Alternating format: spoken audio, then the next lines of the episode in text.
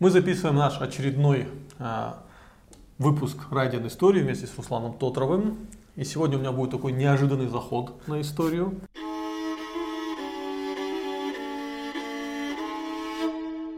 Я буквально пару недель назад вместе с парнем э, из селения Батако мы ехали вместе из Грозного. И вот мы едем в такси, ну, в такси все осетины, и водитель, и я, он, и болтаем. Ну, естественно, о чем любят говорить осетины? Об истории.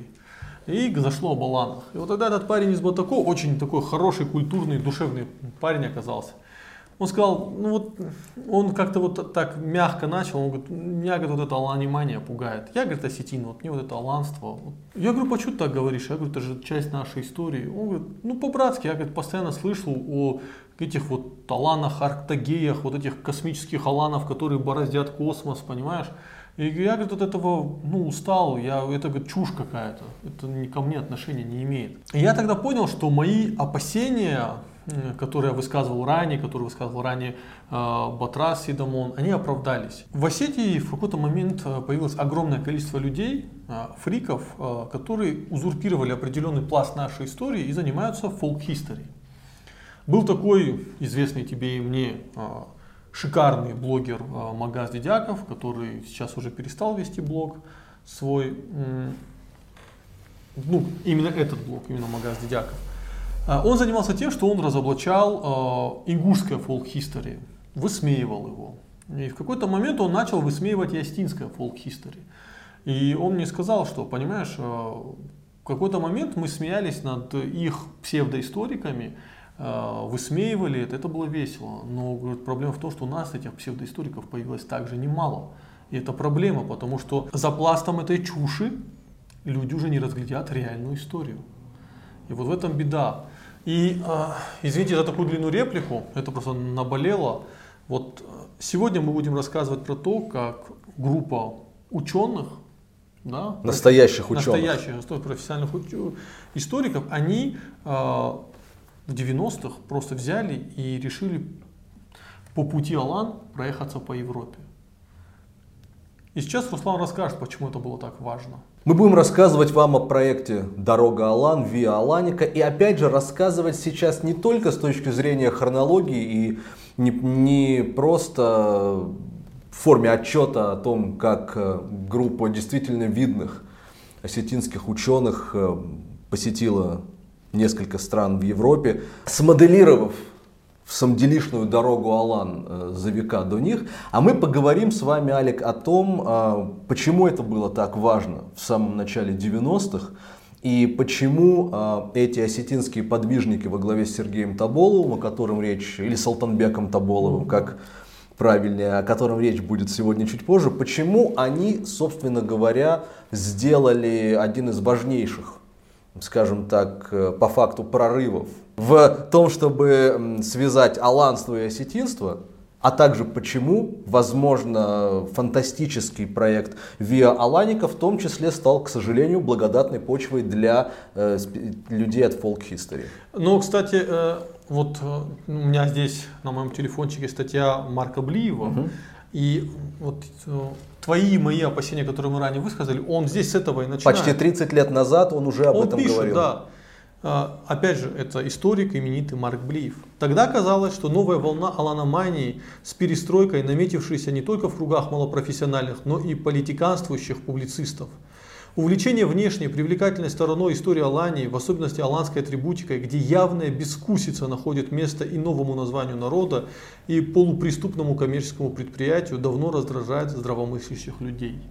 То есть тогда это уже начиналось, уже шла волна. Вот. Чтобы ты понимал, вот с появлением нового государства России, да, и с по факту возникшей свободы слова появилась и свобода печати. Да. В прямом смысле этого слова. У кто угодно получил возможность с помощью денежных знаков печатать в, типографиях все, что угодно. Если ты проследишь э, скажем так, хронологию появления вот этих вот совершенно непотребных э, книжонок, иного слова не подобрать, Э, на стыке вот веков, да, то есть эпох, прости, 91 92 когда наряду с действительно интересными исследованиями, наряду с переводными исследованиями западных ученых об Аланах начали тиражироваться.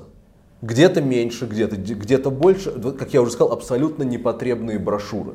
То есть то, о чем э, прекрасный ученый Блиев совершенно справедливо говорит, как о параде безвкусицы. И вот тогда, в, не в самом 93-м, когда проект Виоланика уже случился, а, конечно же, за какое-то время до этого у Султанбека Таболова и его соратников действительно возникла и начала четко вот так выкристаллизовываться эта идея о том, что в числе прочего одной из задач, которая стояла перед учеными, а Султанбек Петрович, я напомню, возглавлял Северо-Осетинский институт гуманитарных исследований, то есть он и де юре, и де факто был на самом острие э, действительно научной атаки. Да? Необходимо было, с одной стороны, действительно э, укрепить понимание э, в осетинском обществе этой неизбывной взаимосвязи с аланами, а с другой остановить и поставить жесткий такой заслон тому, что сегодня мы с тобой называем folk history.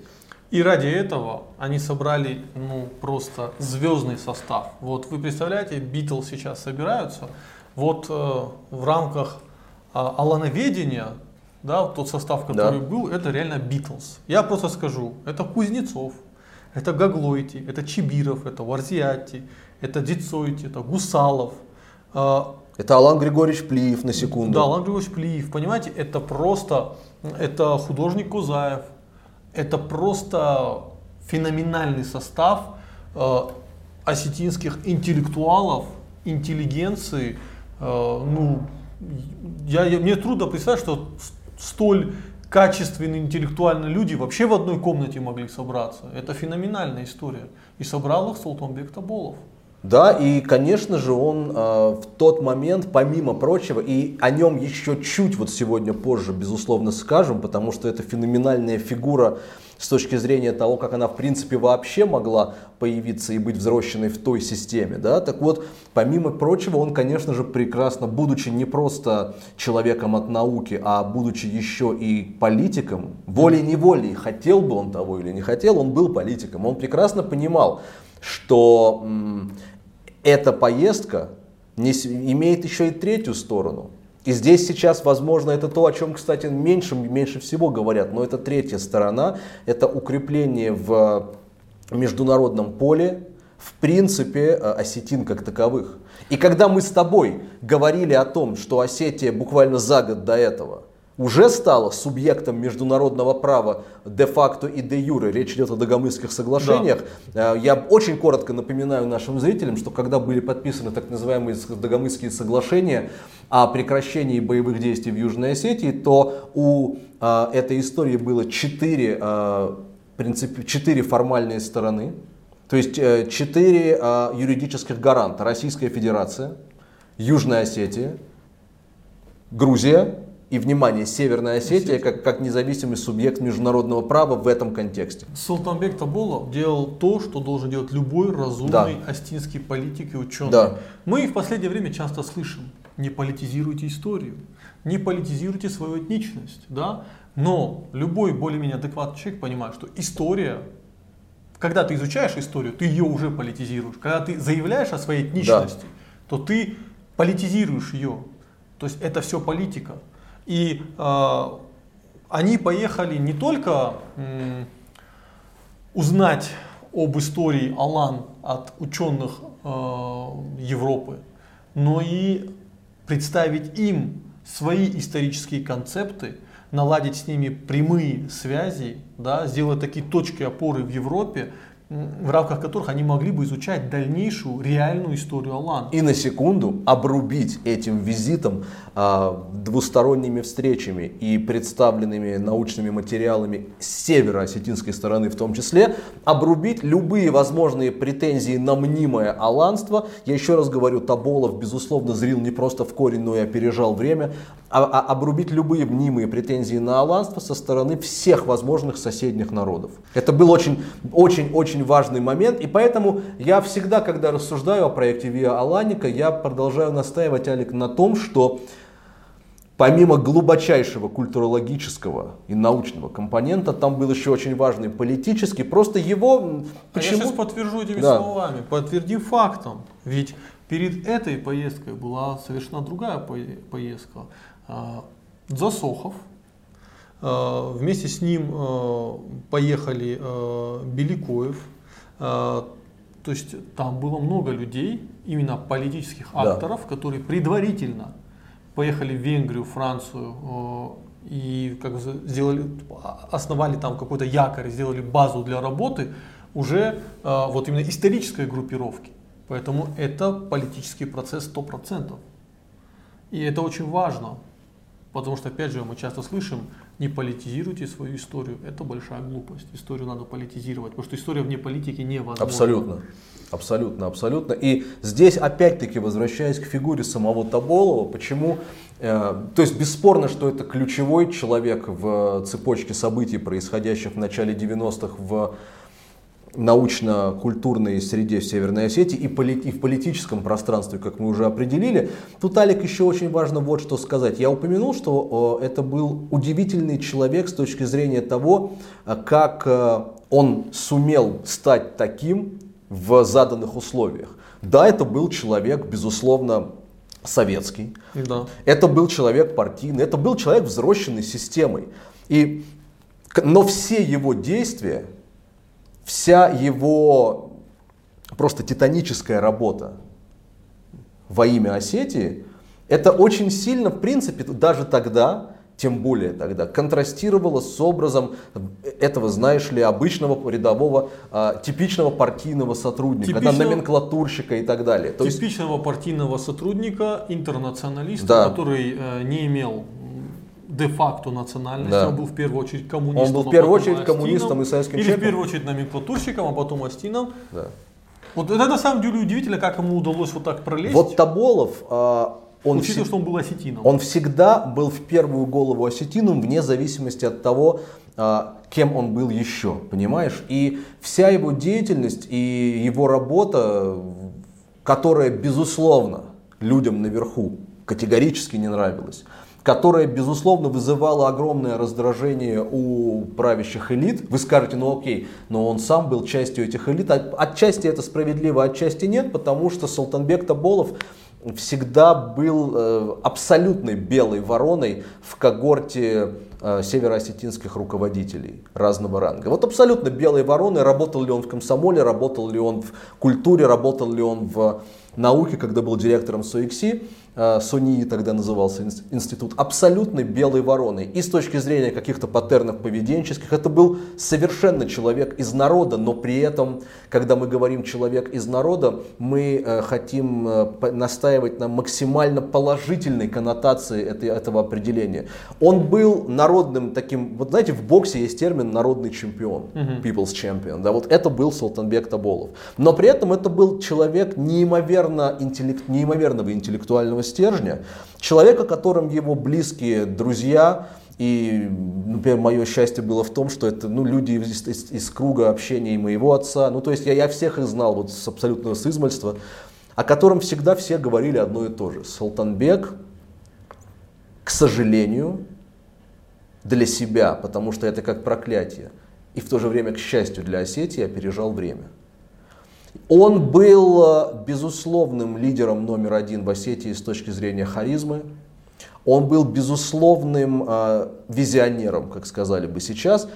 И, к сожалению, потому, что начало 90-х, наверное, с одной стороны, было максимально важно, что Салтанбек Таболов э, был в Осетии тогда. Просто потому, что этот человек огромную роль сыграл, например, в становлении независимости Южной Осетии. Это был один из очень немногих североосетинских, чтобы ты понимал, руководителей, открыто, последовательно и планомерно осуществлявших поддержку Юга Осетии. Я единственное, что хочу добавить, э, мы не будем пересказывать статью Марка Блиева о том, да. как происходила вот эта дорога Алан, да?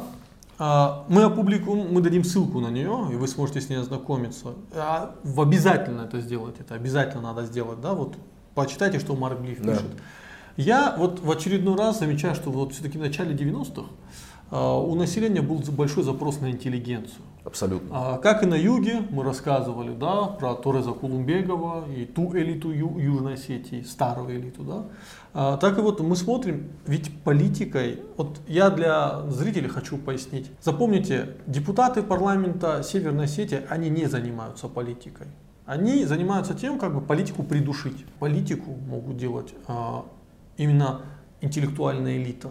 Историки, преподаватели, а, часто врачи. Да. А, и вот мы здесь видим, как именно историки делали политику Осетии. Вот это real politics, та, которой сейчас, к сожалению, нет. Опять же, вот это идеальный состав парламента Северной Осетии.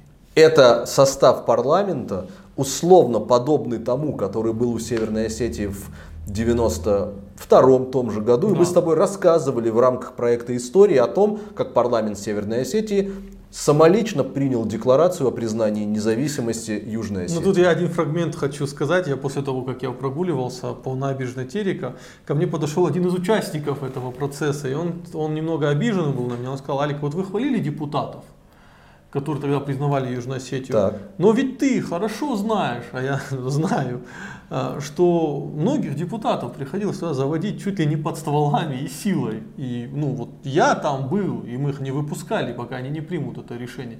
То есть давление со стороны народа было. А, и это, кстати, еще один хороший пример. Народ должен давить на своих депутатов, потому что депутаты представляют их интересы. Конечно, без оружия. Ваше главное оружие это ваш голос. Так что чуть-чуть мы тут слукавили в тот момент, я просто это добавил, чтобы тот человек... С другой стороны, Алик, э, дела минувших дней, они часто имеют обыкновение обрастать все новыми и новыми подробностями, да. поэтому здесь а тоже... многие подробности исчезают. А многие подробности И нас, кстати, за это часто исчезают. ругают, что вы вот это не упомянули, mm. это. Мы опираемся только на более-менее официальную информацию. А, мы бы с радостью по каждому из наших фрагментов бы записали а, очевидца или свидетеля этих историй. Да. Да. Возвращаясь к Виа Аланике, это ведь никоим образом не задумывалось и не планировалось как разовая акция идеей Сергея Салтанбека Таболова было поставить проект на постоянные рельсы. То есть, э, скажем так, вот этот вот э, аланский тур, Дорога Алан, это было только начало. Сверхзадачей проекта было установление регулярных, постоянных и плодотворных контактов с э, на, научной и снова политической элитой Европы. К сожалению, в 1993 же году Салтанбек Таболов трагически погибает в автомобильной катастрофе. И вот это тот случай, когда сколько бы мы ни утверждали обратное, но роль личности в истории и роль незаменимой личности в истории, она безусловно есть. Вот. Слушай, а, отказ, отказывать роли личности в истории да. любят марксисты. Да. А мы с тобой люди немного других взглядов. И, поэтому... конечно, вот эти великие проекты, которые он затевал, они ну, подугасли, это было ожидаемо. Я знаю, что дочь Салтанбека Петровича Тамара, она некоторое время назад планировала Виа Аланику восстановить, возобновить. Я надеюсь, что возможно это все-таки случится, потому как... Э, Я просто сейчас думаю, что сейчас не тот э, контекст. Не Тогда тот. было, э, когда не было вот напряженных отношений ну, с да. Европой, когда у Осетии была строго своя политика. Я на самом деле об этом очень сожалею, потому что, как мы видим, например, Чечня, Рамзан Кадыров, он взял на себя направление э, Саудовской Аравии. Да. У него очень хорошие отношения с элитой Саудовской Аравии. И Чечня это не просто регион, это тот регион, который выступает мостиком между Россией и Саудовской это Аравией. Это фактически внешнеполитическое ведомство Российской Федерации по взаимодействию с Ближним Востоком, да, в основном Саудовской Аравией и Эмираты. Да. Ингушетия при э, Евкурове э, наладила очень хорошие отношения с Катаром. С Катаром. Да, то есть э, по идее, Осетия должна была наладить хорошие отношения, сейчас многие скажут, с Ираном, но я скажу нет. Нет. Осетия должна была наладить хорошие отношения с Францией, Испанией, Италией и Турцией. Ну и, и Венгрией, да. Венгрии, да, Венгрии. И мы могли все шансы это сделать, но опять же э, погиб человек, который мог это сделать. И сейчас э, у Северной Осетии нету никаких рычагов внешнеполитических, и это очень печально. Абсолютно. Да, это... А, кстати, еще такой момент, вот э, мы про него забыли сказать, а ведь это первый раз, когда вот э, Венгрию к нашим братьям яским, да, даже неправильно назвать братьям, да, это, это часть нашего народа, да. Да, приехали именно на таком высоком уровне. И ведь тогда вот эти контакты, вот, тоненькие, слабые, но все-таки контакты сформировались тогда. И э, если до этого про венгерских ясов, да, наших братьев в Осетии мало кто особо слышал, то после этого история стала разворачиваться, и мы уже э, в Рекоме, там, на Кувандоне, Да. мы видим, как э, житель, ну, венгер, яс по национальности дает интервью, рассказывает о своих впечатлениях. А почему я, улыбаясь, еще сказал о том, что Виа Аланика сослужила еще любопытную такую историю э, всем вот этим вот любителям history и адептам history? Да, это тоже, кстати, аспект, от этого никуда не деться. А, безумная популярность и а, огромный вклад, который проект «Дорога Алан» внес собственно, баллоноведение, безусловно, я думаю, что добавил еще адреналина и агрессии тем, кто, к великому сожалению, занимается арктогейством и прочим ватасианством, о котором ты уже упомянул. Но я это даже не хочу как побочный эффект проекта рассматривать, потому что в конечном итоге, и в первую, вернее, голову, сам проект, как мы говорили, он был направлен в том числе и на борьбу с э, профанами, на борьбу с шарлатанами от э, псевдонауки и так далее. К чему мы записываем этот выпуск? Мы очень сильно боимся маргинализации нашей истории, вслед за которой последует маргинализация нашего народа. Вы, дорогие зрители, мы лишь даем вам затравку, чтобы вы дальше сами углубились в эту историю, в этот фрагмент. А, Пожалуйста, ознакомьтесь э, с результатами вот этой виоланики. Просто узнайте это, осмыслите это и подумайте. Возможно, в будущем а, мы вместе с вами не знаю, может в рамках этого YouTube проекта, может как-то по-другому совершим нечто подобное, потому что в этом есть острая необходимость. Мы должны наладить внешнеполитические связи Осетии, с, во-первых, с нашими диаспорами, во-вторых, просто с учеными э, всех стран. Кстати, недавно Да. э, Дюмизеля э, сын сюда приезжал. Э, Кстати, его переводчиком с, ан- э, с английского сразу на эстинский выступал Сослан Джусойта, который часто здесь бывает в нашей Алек студии. им говорит о сыне Жоржа Дюмизиля, одного Да, из Жоржа крупнейших Дюмизиля. исследователей Алан. И это, кстати, прекрасно, что вот такие люди сюда приезжают, э, но мы должны формировать э, контакты. И печально, когда там, например, Алимань э, пишет письмо э, про то, что, ну, что вы творите с Зильгинским городищем. Да, человек, который в Испании э, написал свою работу, докторскую, если Да. не ошибаюсь, да, о Абаланах, узнает, что потомки Алан уничтожают одно из древнейших городищ, он был в шоке, он публиковал письмо, что вы делаете. Да, он Таких- прислал это письмо Алексею Чебирову, Чебирову, да. директору Северостинского отделения Российской Академии Наук. Да, то есть известная история. И обязательно, интересуясь проектом «Дорога Алан», я очень вас прошу, почитайте в интернете все, что вы найдете о Салтанбеке Таболове, для того, чтобы четко понимать политический феномен этого человека в Северной Осетии начала 90-х. Да, и моя личная просьба к тебе, Руслан. Э, Я знаю, что ты хорошо знаком с Алексеем Чебировым. Э, Я надеюсь, что ты с ним будешь записывать «Площадь свободы». И я бы хотел, чтобы хотя бы минут 10-15 э, вы посвятили именно фрагменту, Да. потому что Алексей, как никто другой, погружен в эту историю. Да. Я надеюсь, что я, я с Алексеем лично не знаком, надеюсь, что когда-нибудь он сядет рядом и тоже расскажет, потому что этот человек занимается реальной историей, а не фолк-историей. И вот с такими хочется беседовать Обязательно. постоянно. Обязательно. Читайте про Виоланику, не забывайте Солбека Толбулова. Счастливо. Всего хорошего.